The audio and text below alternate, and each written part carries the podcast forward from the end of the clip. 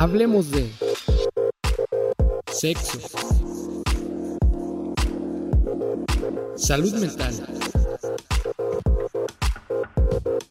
drogas, sin censura. Bienvenido a una emisión más del podcast de Juventudes sin Censura. Hola, ¿qué tal? Muy buenas tardes a todos. Mi nombre es Diana Dávila Gudín y soy voluntaria en Centros de Integración Juvenil Tlaquepaque y les doy la bienvenida a este programa Juventudes sin Censura.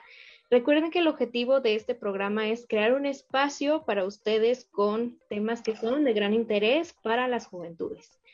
Y bueno, el día de hoy estaremos hablando sobre hábitos alimenticios. Y este tema, pues el día de hoy nos engalana con su presencia nuestra primer invitada internacional, la licenciada en Dietéticos y Nutrición, Alejandra Lisbeth Muñoz Briones. Ale, qué gusto, ¿cómo está? ¿Cómo está? Muy buenas tardes. Bueno, soy la licenciada Alejandra Muñoz Briones, dietista nutricionista, magíster en gestión de servicios de salud. Bueno, para mí es un honor estar en este programa. Primero agradecerles por la invitación. Desde Ecuador les envío un abrazo fraterno a todo México y a todas las personas que están este, viéndonos desde cualquier parte del mundo, ¿no? Y bueno, aquí estamos para despejar cualquier duda, cualquier inquietud, con muchísimo gusto. Y bueno, antes de empezar, este, los invito a toda la audiencia, a todos los que nos están viendo, a hacer sus comentarios, a hacer sus preguntas. Y bueno, en ciertos momentos de la transmisión las vamos a ir haciendo para que si hay una pregunta, bueno, Ale nos pueda ayudar a contestar. Sí, y bueno, Ale, vamos a iniciar esta conversación este, preguntándonos primero si realmente los hábitos alimenticios que tenemos son buenos. ¿No? A lo mejor podemos estar pensando a lo mejor en, nuestra dieta diaria, en qué es lo que consumimos diariamente, pero realmente no sabemos si lo que consumimos es bueno o es correcto para nuestra salud. Este, ¿tú cómo evaluarías este, tus hábitos o los hábitos alimenticios de los demás? Bueno, respondiendo a esa pregunta, bueno, muy aparte de que ya tratando con un paciente ya privado, se lo evalúa de manera general, no solo una historia clínica, antecedentes del paciente, para saber cómo lleva a cabo los hábitos. Se realiza una anamnesis alimentaria en la cual aquí engloba absolutamente todo lo que es alimentación, ya sean alergias, alimentos preferidos, alimentos no preferidos, eh, para poder así entrar directamente a la dieta, recordando que cada paciente pues, es diferente y cada paciente tiene una dieta personalizada o un hábito diferente al resto, cada quien tiene su estilo de vida. Entonces, es muy importante eh, que este tipo de análisis que se lleva a cabo con alimentos que son más recomendables, que ese es el objetivo, mejorar el estilo de vida del paciente por medio de la alimentación. Entonces, se hace la distribución de los alimentos, se hace el requerimiento del paciente, que, cuántas kilocalorías el paciente debe de consumir según su, su, su peso, según su diagnóstico nutricional, etc. Entonces, es algo que abarca totalmente todo en conjunto. Y en cuanto a, bueno, como profesional, como persona, como ser humano, eh, llevo a cabo los hábitos alimenticios yo como persona, pues de una manera eh, no excesiva ni deficiente, porque todo en exceso es malo y lo que, bueno, quizás alimentos que requieran eh, un mayor consumo no lo hacemos, entonces eso de aquí va a traer problemas a largo plazo, como diferentes patologías. Entonces, ni deficiente ni exagerado normal, un estándar normal. Así es como se debe manejar una alimentación saludable. Y ahorita que, precisamente hablas de, los excesos en, la comida, eh, te quería preguntar, ah, ¿te han llegado casos de, gente que es adicta a, la comida? Y, y, si sí, ¿cómo, ¿cómo lo has tratado tú o cómo intervienes tú como profesional? Llegan pacientes totalmente crónicos o quizás pacientes que salen de un alta de un hospital y necesitan una dieta estricta. Pero ¿qué pasa? El paciente llega y dice, no, doctora, lo que pasa es que no puedo dejar la Coca-Cola, no puedo, yo necesito tomar tres colas diarias o comer mi desayuno, mi almuerzo, mi merienda con una botella de cola, si no, yo no puedo ser yo porque el agua no me gusta, porque, porque no, no me entra el jugo, esto y lo otro. Entonces, sí hay casos. ¿Cómo se maneja este tipo de pacientes? Este tipo de pacientes se los maneja eh, psicológicamente también porque se les dice, no se restringe al 100% el alimento que está excediéndose o el alimento que le está haciendo daño, se lo disminuye poco a poco, porque todo es un proceso. No podemos llevar un tratamiento de golpe, porque primero el paciente no lo va a seguir. Segundo, esto de aquí le va a ocasionar al paciente quizás ansiedad, depresión, quizás molestias, no se va a sentir cómodo, va a estar irritable, porque es un alimento que lo consumía con mayor frecuencia y el quitárselo de golpe, pues eso le va a afectar al paciente. Entonces, se maneja como un proceso lento. Ok, si tú consumías tres colas diarias, ahora vamos a consumirla dos veces por semana. Ok, va a la, cita nuevamente, mensual o después de 15 días, según nosotros citemos al paciente, y luego de eso le decimos, ¿cómo va con el consumo de la cola? Me dice, bueno, sí, he intentado poco a poco, poco a poco, he bajado la dosis o la cantidad en la cual yo consumía cierto alimento. Ok, entonces vamos a hacer otro esfuerzo más. De las dos va a consumir una semanal y así poco a poco se lo va trabajando el paciente de manera psicológica y también para que pueda seguir el tratamiento nutricional y para llegar al objetivo adecuado, que es el bienestar del paciente y que este paciente de aquí pues siga la dieta recomendada y mejore su estilo de vida. Y precisamente ahorita que, mencionaste muy bien el ejemplo de, los refrescos, este, bueno, al menos aquí en México, eh, culturalmente, por costumbre y por este, por muchas cosas se consume precisamente mucho este tipo de bebidas. ¿Qué tan dañinas pueden ser a, largo plazo el consumo de, de estos refrescos? Lo sabemos, la respuesta la sabemos todos, pero no queremos verlo. ¿Por qué? Por el simple hecho de que es rica, de que nos gusta, etcétera, etcétera. Pero sin embargo, estas bebidas azucaradas, carbonatadas, que tienen edulcorantes, tienen colorantes, eh, a largo plazo no solo nos trae eh, tipo de patologías no transmisibles como la obesidad, la diabetes, la hipertensión, sino que también eh, tiene un as bajo la manga que quizás muchas personas no conocen. Por ejemplo, hay ingredientes que son dañinos para la salud, que tienen, que son un poco cancerígenas, que a largo plazo y con el consumo excesivo, este aquí nos va a llevar un cáncer. Entonces, muy aparte de que nos va a provocar un cáncer a largo plazo, también nos irrita la mucosa, nos, irrita todo lo que es la boca del estómago para los pacientes que sufren de gastritis, que tienen reflujo, etcétera. Un sinnúmero de patologías. Entonces, no es recomendable los refrescos. Muy aparte de que son calorías vacías. ¿Por qué? Porque simplemente la Coca-Cola tiene eh, ingredientes que son como que caramelo, que es un caramelo en la cual ese es el, el, principal ingrediente que produce el cáncer a largo plazo.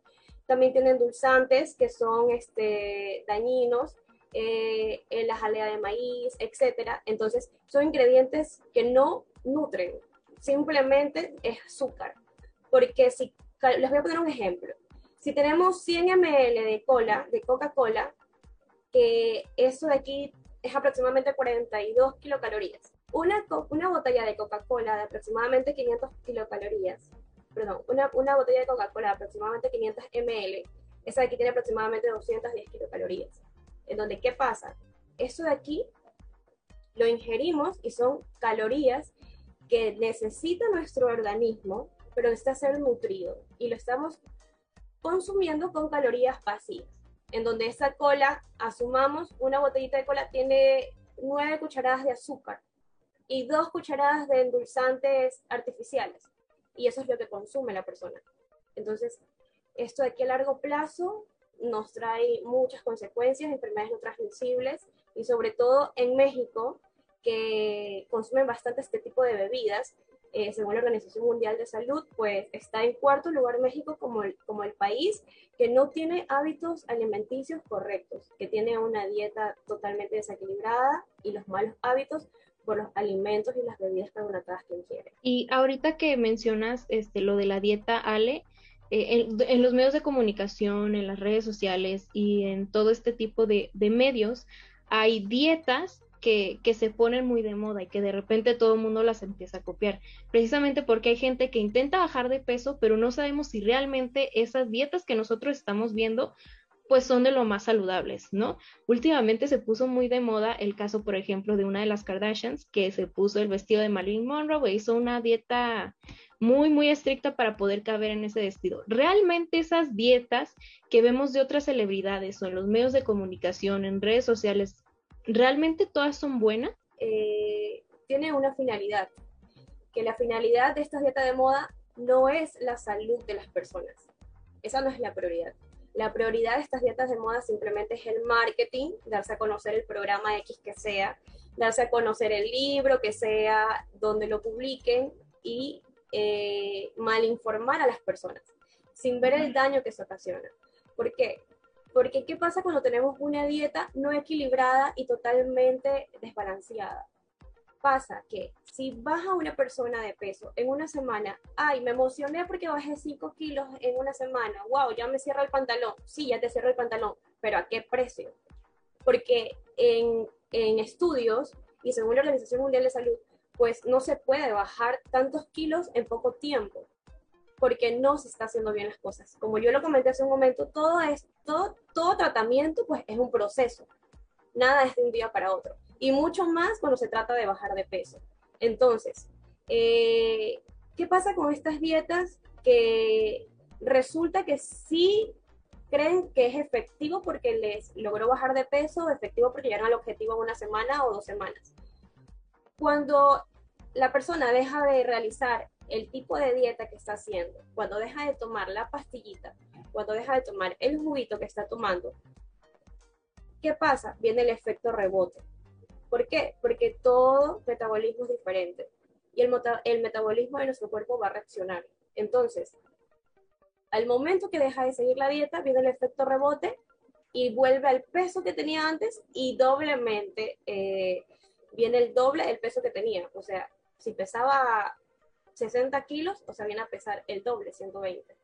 Entonces, no es recomendable. Por eso siempre es importante que acudan al nutricionista, que acudan al profesional de salud y que no crean todo lo que dicen o todo lo que ven, que crean en artículos científicos, que crean en lo que está realmente eh, escrito en un libro con estudios y que sea totalmente comprobado de que es algo efectivo. Y justo eh, yo pienso que todas estas, estas dietas que, que se vuelven de moda y que de repente todo el mundo las empieza a hacer, pues como tú dices, no, no es precisamente por salud, ¿no? Sino es por seguir un cierto estándar de, belleza y ahí intervienen pues todas nuestras inseguridades que, que nos provoca precisamente ese estándar de, de, cuerpo perfecto. Que pues bueno, todo este tema de las inseguridades y de querer como alcanzar cierto tipo de, de estándares, este, pues también todo esto tiene que ver como con todos estos temas de salud mental, ¿no? Que también va como directamente ligado en cuestión de, de hábitos saludables. Bueno, eh, como lo comenté hace un momento, no solo trabajamos como que con el paciente en hábitos alimenticios, en qué alimentos sí, en qué alimentos no, qué alimentos se recomiendan, cómo debe llevar el tratamiento. Nosotros antes de dar un tratamiento nutricional, nosotros trabajamos al paciente mucho antes. Una historia clínica con un antecedente del paciente, antecedentes patológicos personales, familiares. Llenamos una serie de datos en donde es la recopilación de información del paciente, desde operaciones, desde todo, absolutamente todo lo que es salud para poder tener la información del paciente y poder trabajarlo también psicológicamente. Porque nosotros, para poder tratar a este paciente tenemos que informarnos de aquello.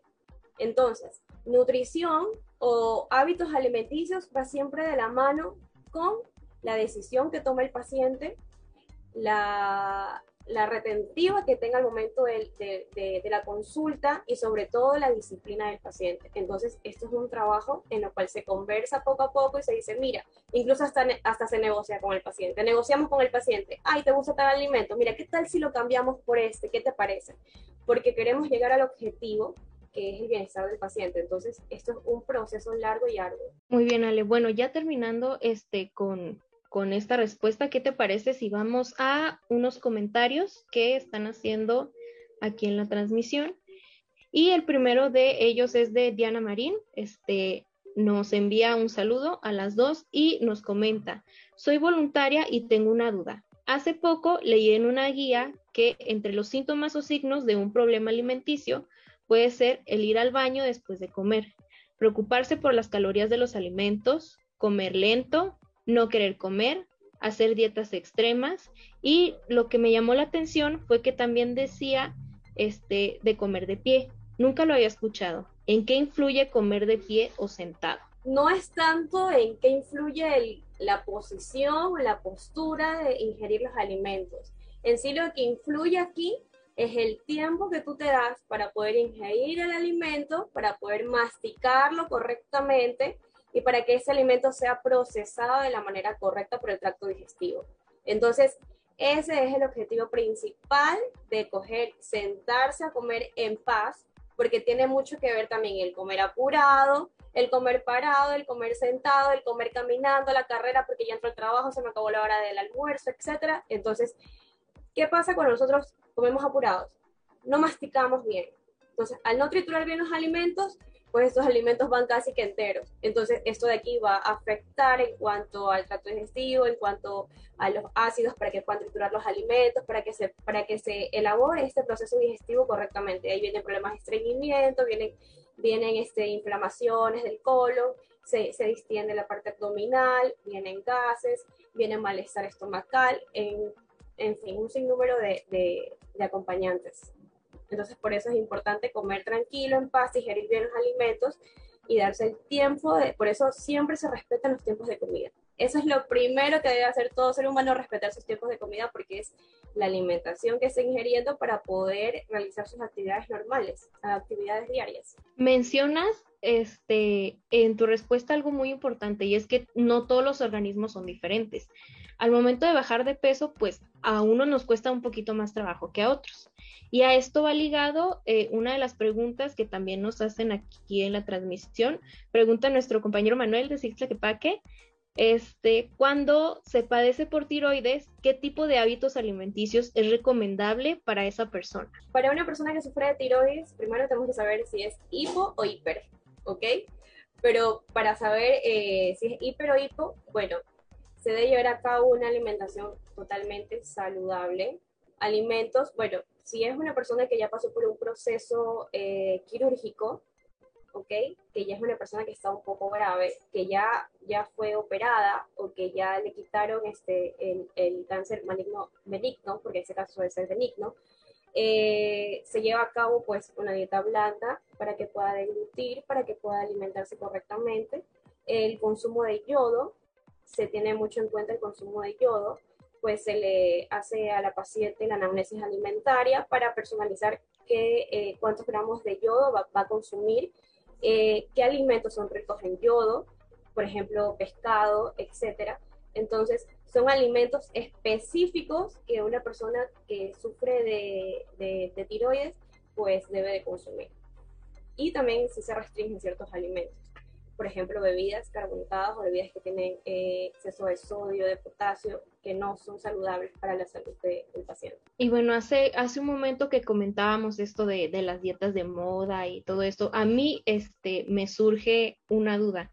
Comentabas también este, lo, de, lo de las pastillas. Eh, de igual manera, en los medios y sobre todo en las redes sociales se anuncia muchísimo este, pastillitas pues mágicas casi casi que te prometen que sin dieta y que sin ejercicio vas a bajar de peso de manera mágica, ¿no? Este, ¿qué reper repercusiones a la salud, perdón, generan este tipo de medicamentos milagrosos? A largo plazo, pues simplemente son pastillas que se acumulan porque supuestamente lo que hacen es que esa de aquí, eh, la grasa como que la envuelven en la pastilla supuestamente y hay pastillas que te producen ir al baño una, dos y tres y cuatro veces.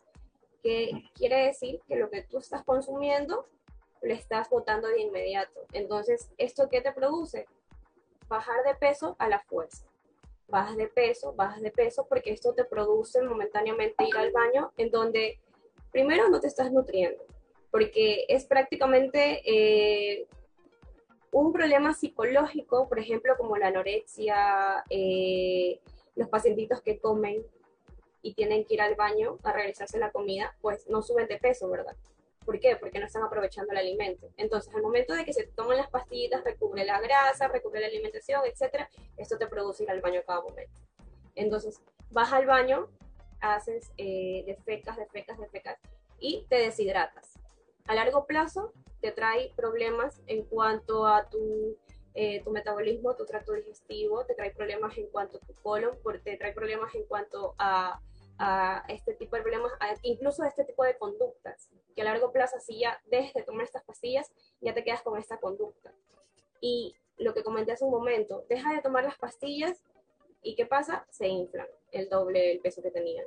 Entonces, esto de aquí a largo plazo sí trae un problema, porque viene una obesidad, viene una depresión, una ansiedad, acompañada de quizás el, el mal, eh, los malos hábitos que, que, tenían la costumbre de consumir, porque al momento de que consumen la pastilla dicen, ah, yo puedo comer de todo porque me tomo la pastilla y no, no subo de peso. Entonces se acostumbran a malos hábitos alimenticios y cuando ya quieren parar, pues ya no pueden. Entonces, siempre va de la mano una diabetes, eh, hipertensión por el consumo de alimentos que no eran adecuados y el mal hábito que ya queda como secuela. Así es, bueno, y ya que hablamos de todas estas dietas que no son saludables, de estas pastillitas que no sirven, no sirven para nada, ¿qué sí recomiendas tú como profesional para una persona que quisiera bajar de peso? Bueno, primero, asistir al nutriólogo, porque siempre tienen que tener su profesional de salud de cabecera.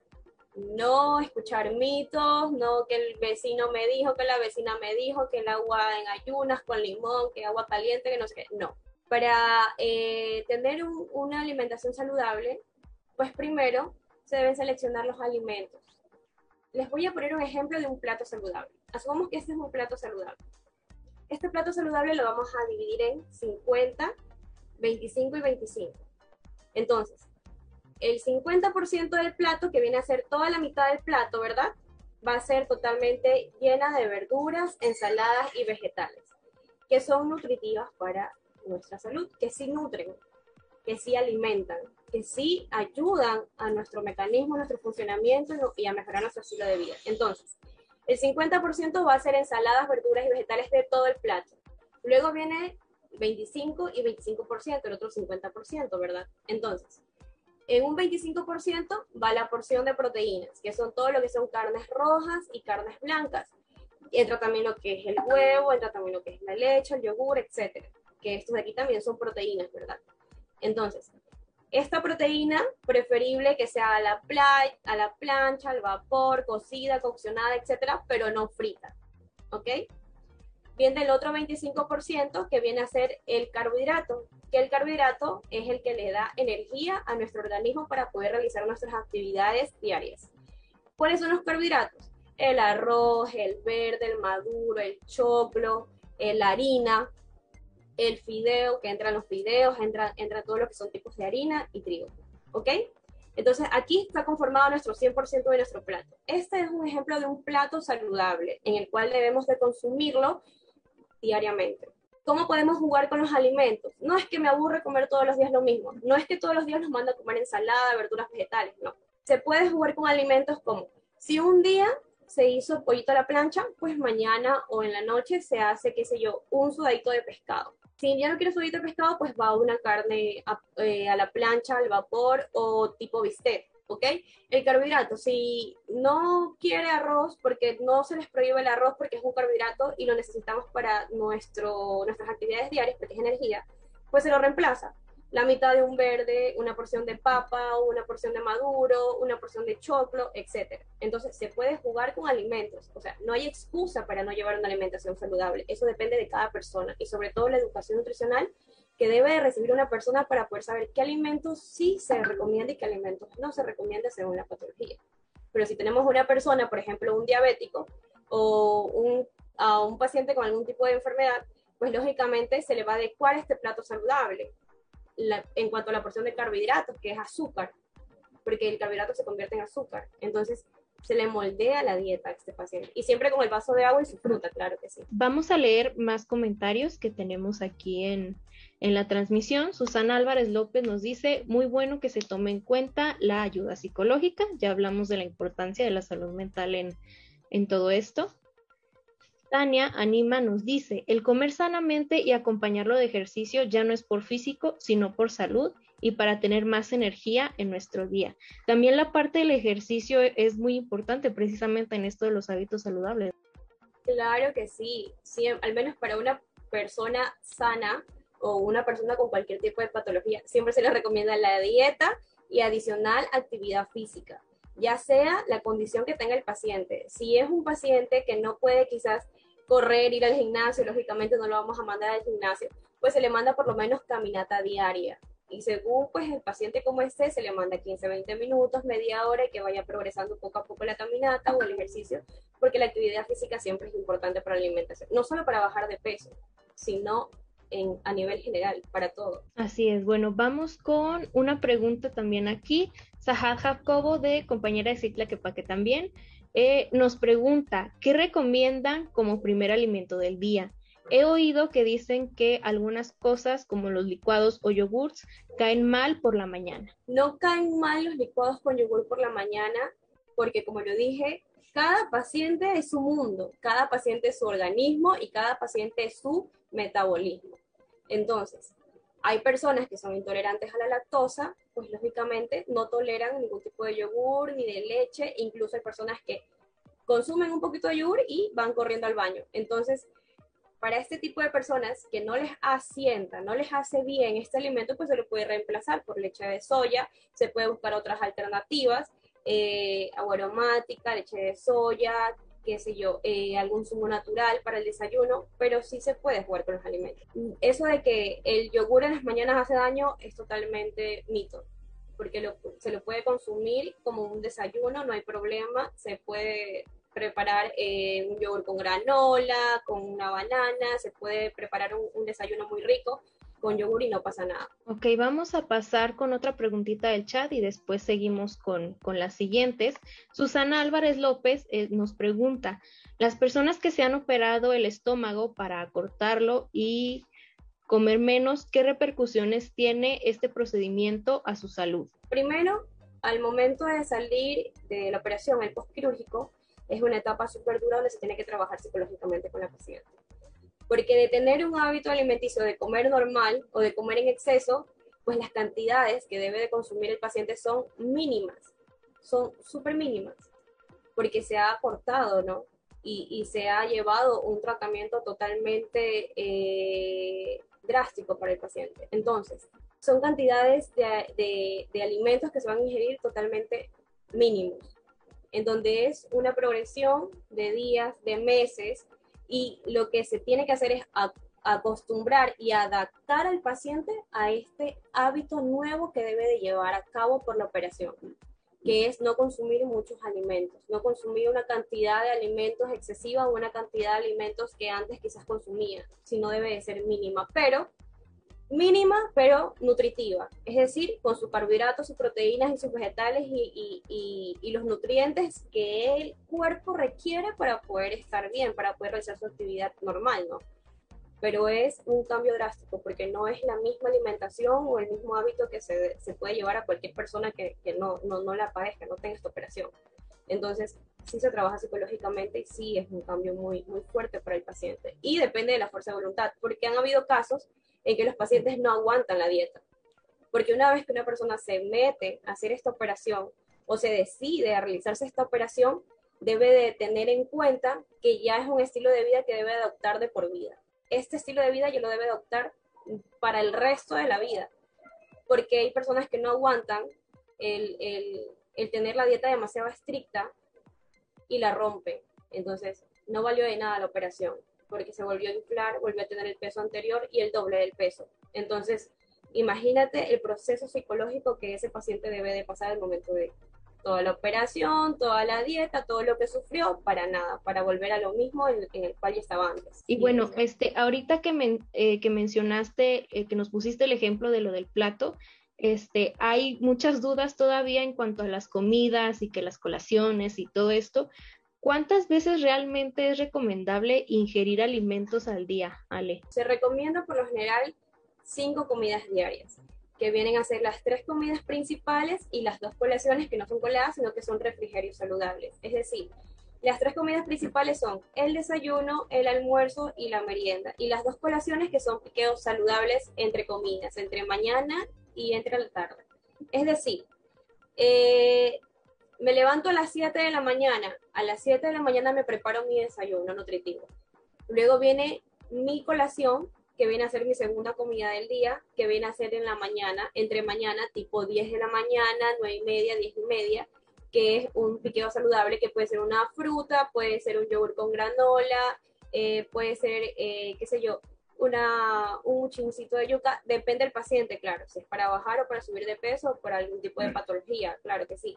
Y el almuerzo, que viene a ser nuestra tercera comida del día, nuestro almuerzo nutritivo, y viene nuestra colación, que viene a ser en la media tarde, que puede ser una fruta también, y nuestra merienda. Entonces ahí abarcan las cinco comidas diarias. Pero sí hay excepciones, por ejemplo, a los deportistas se les recomienda quizás eh, fraccionar los tiempos de comida seis veces, siete veces, depende el paciente, porque todo paciente es diferente y todo paciente tiene un requerimiento nutricional diferente en cuanto a las kilocalorías. Pero sí, sí hay eh, variaciones en cuanto a estos tiempos de comida, pero lo normal que se recomienda para una persona saludable son cinco tiempos de comida. Y este, bueno, creo que todos hemos escuchado, eh, tanto en la audiencia como nosotros, hasta me imagino que tú también, Ale, este, comentarios de, de, alimentos malos, ¿no? Que no te comas esto porque es malo, mejor evítalo, ¿no? ¿Realmente existen alimentos buenos y malos? No existe esto de que alimentos dañinos. ¿Por qué? Porque eso depende de cada persona. Si lo consumes en exceso, lógicamente te va a hacer daño. Y si es un nutriente necesario que requiere tu cuerpo, tu organismo, y lo consumes con deficiencia, lógicamente también va a ser dañino para ti porque te va a afectar la deficiencia de este tipo de alimentos, este tipo de nutrientes. Entonces, todo está en saber manejar la alimentación, saber eh, tener disciplina al momento de ingerir cualquier tipo de alimento, saberlo cuántas veces lo vamos a hacer, sabemos qué ingredientes tiene, sabemos que a largo plazo nos va a traer algún tipo de patología, nos va a traer problemas, por ejemplo, como el ejemplo de la cola que yo les di hace un momento si lo consumes con exceso, pues este de aquí tiene sus consecuencias y tiene sus enfermedades. Entonces, siempre hay que saber manejar nada más la alimentación, saber qué es lo que ingerir. Por eso es súper importante que las personas se eduquen en cuanto a la alimentación. El que, el que coman diario no significa que coman saludable. Deben de saber qué grupos de alimentos son necesarios y son requeridos para nuestro organismo, que nos ayudan a tener un buen estilo de vida.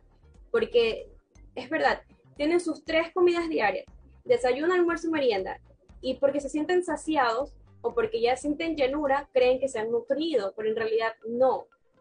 Quizás eh, hay cosas que muchas personas no saben, por ejemplo, al momento de prepararse eh, ensaladas como que al vapor, como el brócoli o las verduras, que las ponen a hervir, hervir, hervir, hervir, hervir mucho tiempo hasta que se hacen amarillas y se lo consumen. Y dicen, ay, hoy comí nutritivo porque comí verduras pero las verduras estaban amarillas, ya perdieron su valor nutritivo al momento de ingerirlos, entonces no tienen ningún nutriente, no tienen ningún valor, ningún valor nutritivo para, para nuestro organismo y simplemente son fibras que nosotros consumimos eh, sin nutrientes, sin nada. Entonces, en cuanto a este tipo de alimentos, si son dañinos o no dañinos, quiero que tengan en cuenta la educación nutricional, la importancia de la nutrición en cuanto a nuestro estilo de vida diario, que vayan al profesional de salud, que se instruyan correctamente. Bueno, dañinos podemos hablar de los alimentos que ya están pasados, que ya están expirados, que ya no tienen este, eh, buena textura, buen olor, que ya están pasados. Eso sí, lógicamente son perjudiciales para nuestra salud, pero hoy el resto ya depende de cada persona y cómo, cómo quiera llevar la disciplina en cuanto a lo que llevan a la boca. Claro. Este, vamos a pasar a más comentarios de la audiencia, Ale, si te parece. Sigla que está muy presente y me da mucho gusto. Una de nuestras compañeras, Génesis Jacobo, nos comenta, qué importante cómo se menciona. No recuerdo desde cuándo yo no me siento a comer adecuadamente por siempre andar a las carreras. Y pues creo que de la mayoría de nosotros nuestro estilo de vida se ha vuelto así, ¿no? Muy acelerado y a veces no nos damos eh, el tiempo suficiente para, para este tipo de cosas, ¿no? Como la alimentación que es, que es tan importante, que también tú mencionabas hace un momento. Y sobre todo, ¿sabes qué es lo más importante aquí? Que siempre eh, el, la, el principal motor de nuestro cuerpo es nuestro cerebro, ¿verdad? Entonces, imagínate, nosotros comemos apurados. De repente sientes que ya estás a full, porque comiste casi que corriendo y te metiste cuatro cucharadas, etcétera, y me llené, ya no aguanto, me voy a trabajar, porque ya tienes aquí. Entra a la una, ya son dos y cincuenta, ay no, tengo que comer rápido. Te sientes lleno en el momento, pero después, al ratito, ay, me dio hambre, ay no, que quiero esto, quiero picar, quiero un chocolate, quiero unas papitas, ahí vienen los snacks y vienen los, los refrigerios no saludables en los que uno va a consumir, pero es porque todo es mental. Por eso es importante sentarse, darse el tiempo, comer, disfrutar el alimento y que el alimento también eh, pueda ser procesado correctamente. Y vamos a pasar con otro eh, de Sahad Jacobo que nos dice, gracias por hablar de las pastillas slash remedios para bajar de peso. En mi casa acostumbran a tomarlas y no me hacen caso del gran daño que pueden ocasionar. Y es lo que mencionabas hace un momento, ¿no? De que la información de los riesgos está ahí, ¿no? Pero depende de nosotros el querer verla. Por eso les digo, es muy importante poder instruirse. Si ustedes si ustedes les dicen, la vecina Pepita le dijo, ay, mijito, tómate estas pastillas porque son buenas. Ah, ok. Te metes en internet, y que estas pastillas tengan artículo científico que esté avalado por la Organización Mundial de la Salud, por la OPS, y que tú digas, ah, o sea, es algo que está totalmente acreditado, en donde es algo que no me va, no me va a, a traer problemas a largo plazo, de que es algo saludable para mí, algo que va a ser un poco imposible porque las pastillas y esas cosas no son recomendables totalmente en la dieta. Entonces, eh, nosotros debemos de cuidar nuestro cuerpo porque nuestro cuerpo es un templo. Entonces, debemos de alimentarlo de la manera correcta y como se debe, cuidar nuestro cuerpo, incluso para poder ser unos adultos mayores felices y no enfermos. Porque lo que somos ahorita, lo que nosotros ingerimos, es lo que vamos a hacer a futuro. Porque si nosotros tenemos unos hábitos alimenticios incorrectos ahora de jóvenes, a futuro estamos esperando un viejito, una viejita con hipertensión, con diabetes, con un millón de patologías en donde ¿qué nos espera? Un hospital, una cama. Por ejemplo, si ustedes, se puede, ustedes han podido analizar, hay adultos mayores que tienen 100 años, 150 años, y están en un estado, pero increíble, que se suben a árboles, que están en el campo, que tienen una vida saludable, que viven en la naturaleza, que comen sano, que no comen este tipo de comidas rápidas, este tipo de comidas grasosas, con tantos colorantes, con tantos preservantes. Entonces, depende de cómo nosotros llevamos nuestros hábitos ahora de jóvenes, es el futuro tuyo. Tienes que verte desde ahora. Si tú ahora le estás dando malos hábitos a tu cuerpo, pues a futuro te verás en una cama enfermo con algún tipo de enfermedad. Si desde ahora tú llevas un estilo de vida saludable, a futuro vas a ser un adulto mayor feliz feliz y sin enfermedades. Sí, y creo que, que gran parte de, de, este problema, tú me corregirás si estoy mal, es que muchas veces no tenemos la cultura de leer o de investigar. Confiamos únicamente en la palabra de ciertas personas, ah, porque la conozco, porque es mi familia, y, y ya, ¿no? Y nos quedamos con eso, pero realmente no nos ponemos a leer si realmente eso que me están recomendando está bien porque generalmente pues los que nos recomiendan esas cosas no son precisamente profesionales de la salud. y por eso qué bueno que, que hoy estás con nosotros para, para aclararnos todas esas dudas. Y bueno, vamos a pasar con la siguiente pregunta, Ale. Ahora tú como profesional, este, ¿qué recomendaciones puedes darnos para mantener precisamente esos hábitos saludables? Este, a lo mejor sí podemos empezar motivados, ¿no? Y haciéndolo como debe de ser, pero a la larga, como tú decías, o nos podemos enfadar o no aguantamos o qué sé yo y lo dejamos, ¿no? De golpe. Entonces, ¿qué nos recomiendas tú para mantener precisamente esos hábitos? Bueno, lo primero que yo recomiendo es tener disciplina cuando uno se mete a hacer algo, tiene que hacerlo con responsabilidad y con disciplina, con criterio y sobre todo decisión. Entonces, es verdad que va a ser dura al comienzo seguir o cambiar de hábitos o dejar ciertos alimentos que nos gustan. Por ejemplo, acá en Ecuador eh, tenemos un plato típico que es el encebollado. No sé si ustedes lo han escuchado allá en México. ¿Lo han escuchado? No.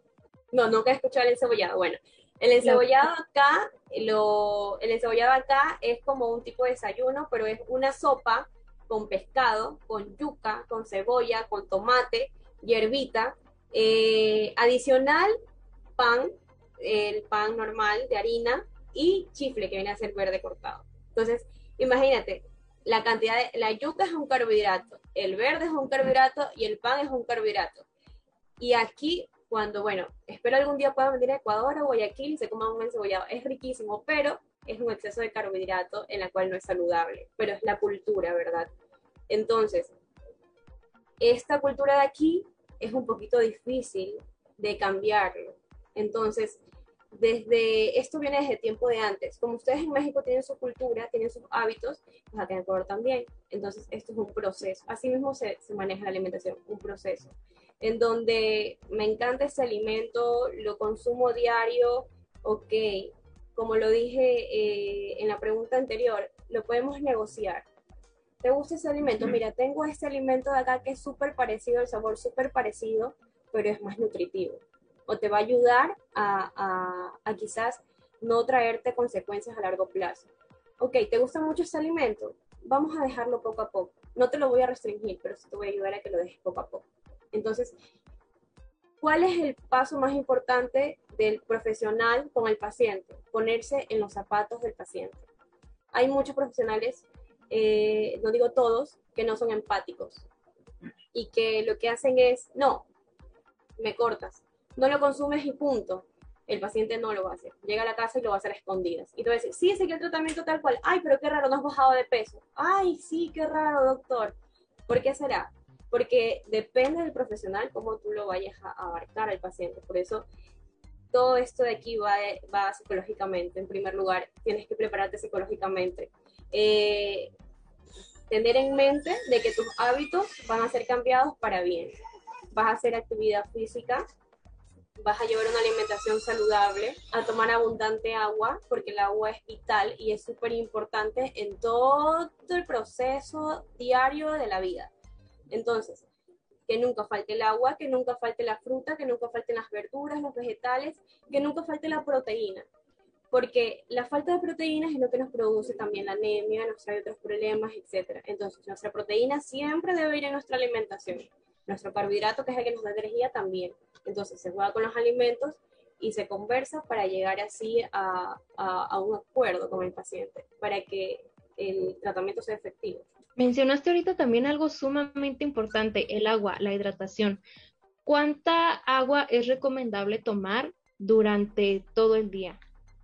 De 2 a 3 litros. Se recomienda 2 a 3 litros. Y si lo consumes eh, más, con mayor frecuencia, porque depende, si es una persona que realiza actividad física, pues se recomienda más litros. En el agua sí no, no, no, no se puede restringir, a más de que sea un paciente renal que tenga problemas renales, en estos pacientitos sí se restringe el consumo de líquido por la retención del líquido en ciertas partes del cuerpo. Entonces, en estos pacientitos sí se restringe el, el, la ingesta de líquidos, pero mientras no hay restricción. Excelente, muy bien. Ale, a muy este, grandes rasgos tenemos el problema de los trastornos alimenticios.